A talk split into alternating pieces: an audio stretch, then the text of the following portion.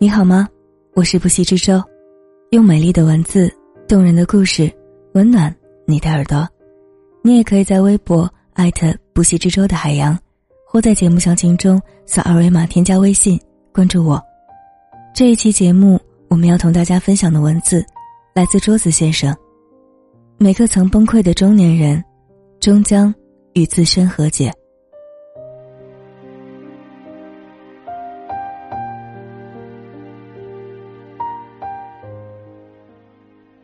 要说最近最火的国产剧，《小欢喜》一定当仁不让。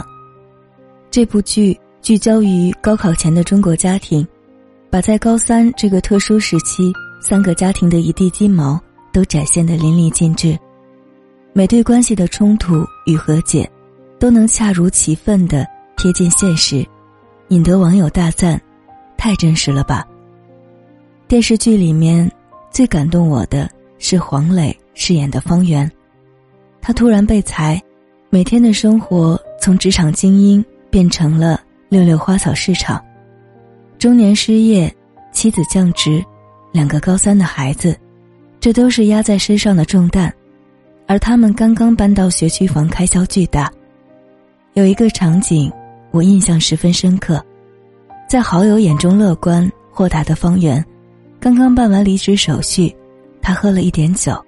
看到金庸去世的消息，忽然忍不住崩溃大哭。他在自己老婆面前哭得像个孩子，嘴里念叨着：“我特别难受，你知道吗？金庸怎么就去世了呢？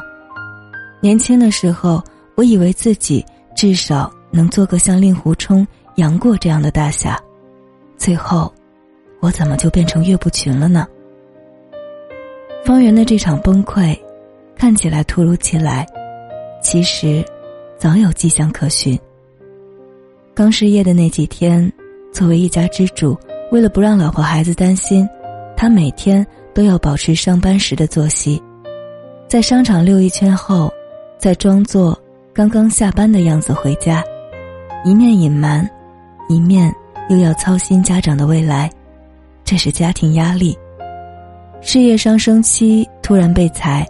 面试处处碰壁，在职场上的竞争力甚至还不如一个刚毕业的大学生，社会地位从一个高学历的中产阶级垂直下降，这是职场压力。他参加活动的时候遇到了关系要好的发小，而那时的发小现在已经是高高在上的区长，别人光鲜亮丽，而他却连工作都没有，这。就是阶级压力。重重压力之下，金庸之死对他来说，不过是最后一根压死骆驼的稻草。看似是被偶像去世的消息打击，实则是找个借口，爆发了积攒已久的生活负担。这是每个中年人的缩影，被生活折腾的面目全非，还得挑着时间场合。才敢崩溃。我记得早年间看过蔡康永对成龙的采访，当时正逢成龙电影杀青，蔡康永随口问了一句：“拍电影累不累啊？”七个字，成龙听完，哭了十五分钟。节目里看到成龙爆哭的蔡康永，懵了很长时间，没接上话。那可是成龙啊！没人想到，在电影里面那么扛打的成龙，也会脆弱成这样。人到中年，在别人眼中看起来，好像会特别脆弱。明明看起来是一件不那么重要的小事，但是，却成为压倒骆驼的最后一根稻草。我们很容易因为一件小事突然崩溃，很多时候。猝不及防的就被击垮了，在外人看来，也许有些小题大做。可是谁也不知道，我们的内心到底溃烂到了何种地步。二零一七年十二月十日，中心检员，程序员欧建新在被裁名单中。监控显示，欧建新在一楼刷卡之后，不知道是什么原因，他并没有乘坐直梯，而是折回来搭了扶手电梯。他刷卡时面容还很正常，但上了扶手电梯后不久，他就举起双手，做了个投降姿势。那时他的脸色就非常不好看了。来到二十六楼后，欧建新推开一扇窗户，纵身一跃，死亡。回顾欧建新的履历：北京航空航天大学本科毕业，南开大学硕士毕业，八年华为工作经验，六年中兴履历，一路顺风顺水。可是人到中年，就在那一个点，他无法承受了，留下了。哭成泪人的老婆和两个孩子。几个月后，万达四十四岁女高管徐玉选择了和欧建新同样的方式与这个世界告别。这位商界女强人以这样草率的方式结束了自己的生命，背后原因也引得无数唏嘘。六月一日，徐玉主管的南京万达茂开业。在高层会议上，徐玉以业务未达标之由被公开批评，甚至有领导疑似提出要撤销他的总经理职位，徐玉当场愤慨出走。晚上六点，他在微信家族群里发了“对不起”三个字后，就此失联。第二天，家人接到警方通知，徐玉在万达茂一新建楼盘。自杀身亡。我们不知道，对徐玉来说，这个决定是不是意味着解脱，但我们清楚的知道，对于他的家人来说，这是一生都走不出来的悲痛。或许在那一刻，对他来说，真的很难很难。在我们每个人的心里，都有一根弦，只要稍稍一碰触。就会引起强烈的震荡。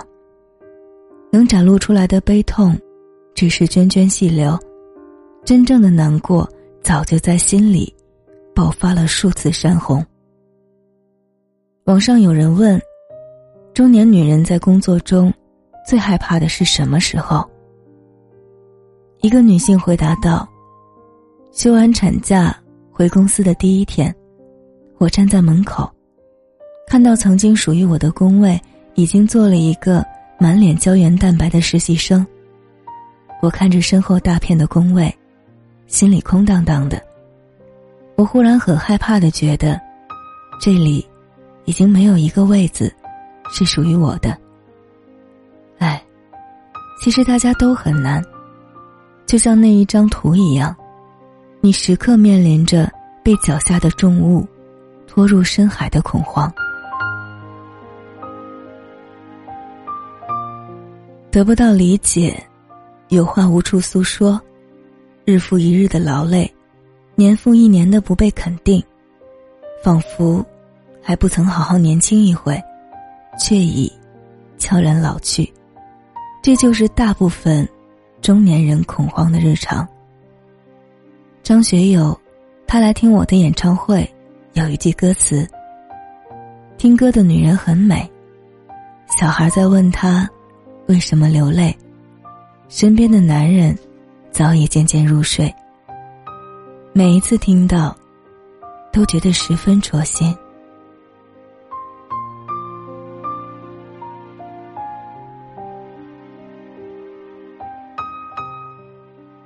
在一期圆桌派的节目上，窦文涛提到了王朔，他讲到王朔小说里最近的一次崩溃。就是想起了他以前的太多次崩溃。桌子认为，大部分中年人的崩溃和王朔雷同。为什么一到中年，就会变得尤为敏感纤细？因为年龄越大，你就会领教过越多的不堪。很多时候，我们不是囿于当下的困境，是因为曾经见识了太多无能为力的场景。而被生活磨去了热情，这是成熟的代价，也是我们为生活交的学费。中年人听不得“危机”这两个字，桌子倒是觉得完全没必要如此警惕。其实仔细想想，每个年龄阶段不是都有每个年龄阶段的危机吗？少年的时候，要读书，要中考、高考，你有升学的压力，会有少年危机；老年的时候，你要面对身体的健康，要操心子女的结婚生子。你会有老年危机。十几岁的时候，你面临学习的压力；二十几岁的时候，你正为房子烦恼；三十岁的时候，为婚姻烦恼；四十岁的时候，为子女烦恼；五十岁的时候，为健康烦恼。人生就是每个年龄阶段，都有每个年龄阶段的烦恼。假如生活今天欺骗了你，请不要悲伤。因为他明天、后天还会欺骗你，请相信我，我们的危机和焦虑是蔓延我们整个人生的。危机和焦虑并不是一时的，只要人生仍在继续行进，焦虑就会陪你常在。之前看过徐峥的一个采访，他讲到了自己光头的缘由。父亲突然离世，当时母亲又在法国，他承受的压力非常大，也就是从这个时候，导致他不断的掉发。脱发严重的他敏感而焦虑，为了治疗头发，他受尽了屈辱和嘲笑，所以每次出门都不得不戴上帽子，才能见人。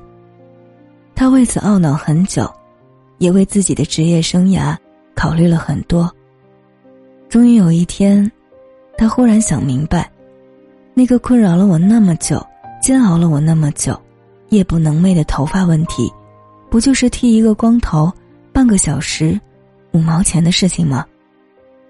在成为光头的那刻，突然他就释怀了。我必须接受所有的自己，才能真正面对我的问题。既然躲不过，不如。正面突破。他有句话说的很好：“如果秃头已经成为你的人生一部分，你是在原地继续抱怨呢，还是顶着一颗光亮的脑袋，向你的目标出发？”人活一辈子就是这样，永远在出现问题和解决问题之间循环往复。过了一道坎，还有一座山。你只有放平心态。学会和危机和焦虑相处，你才能达到最终的目的地。曾经有人问我，人如何才能不焦虑、不危机？我回答他：你只要是一个人，就会一直焦虑。有句话说得好，你可以像猪一样懒，却不能像猪一样懒得心安理得，而这，就是焦虑的源头。包括桌子自己，我也会感到焦虑。文章写不出来怎么办？没有那么多读者喜欢我怎么办？之前有一个情感大号被封了，我自己的公众号被封了怎么办？但是，我学会了拥抱焦虑。我会把最坏的事情都想得很清楚。假如写不出来文章，那我就几个月、一年不写。假如没有读者喜欢我的文字，我只要自己喜欢就行。假如号没有了，我凭借现在的能力，做自由职业或者出去找工作，依然会混得不错。所以你看，人们真正恐惧的，人们真正恐惧的是未知，是自己无法掌控的部分。但是如果你连最坏的结果都可以接受，那么内心。就会多一份淡然和坦荡。你要明白，我们焦虑的不是焦虑本身，而是它延伸出来的那根本不存在的百分之九十五的东西。真正的英雄是认清生活的真相之后，依然热爱生活。真正和焦虑和危机相处的方式是直面焦虑本身，然后学会。和他和解。这样的和解，不是屈服，不是算了，不是甘于现实，而是认清真相之后，依然宣布和这个世界交战。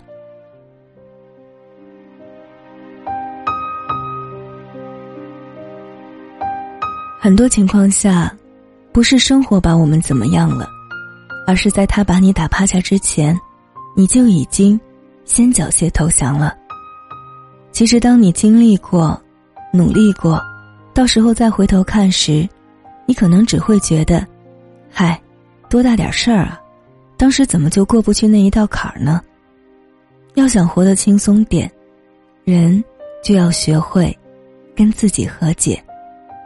人们常说“四十而不惑”，四十而不惑是因为什么问题都懂了吗？不是，是不疑惑、不焦虑、不恐慌了。记得有一次去听讲座，有个教授说了一段话，让我醍醐灌顶。读书越多，你就会发现，书海越广袤，自己掌握的知识越少，这个时候。你会焦虑，会恐慌，但是你不要怕，这个时候你就应该要升高纬度了。你要去清楚了解自己，知道自己的疆域和边界在哪里。深以为然，一个人必须要知道自己的纬度在哪里。有一句话很美好：“但行好事，莫问前程。”面对危机。我们只要不恐慌，不害怕，坚持做好眼前的事，未来一定会有美好的事情发生。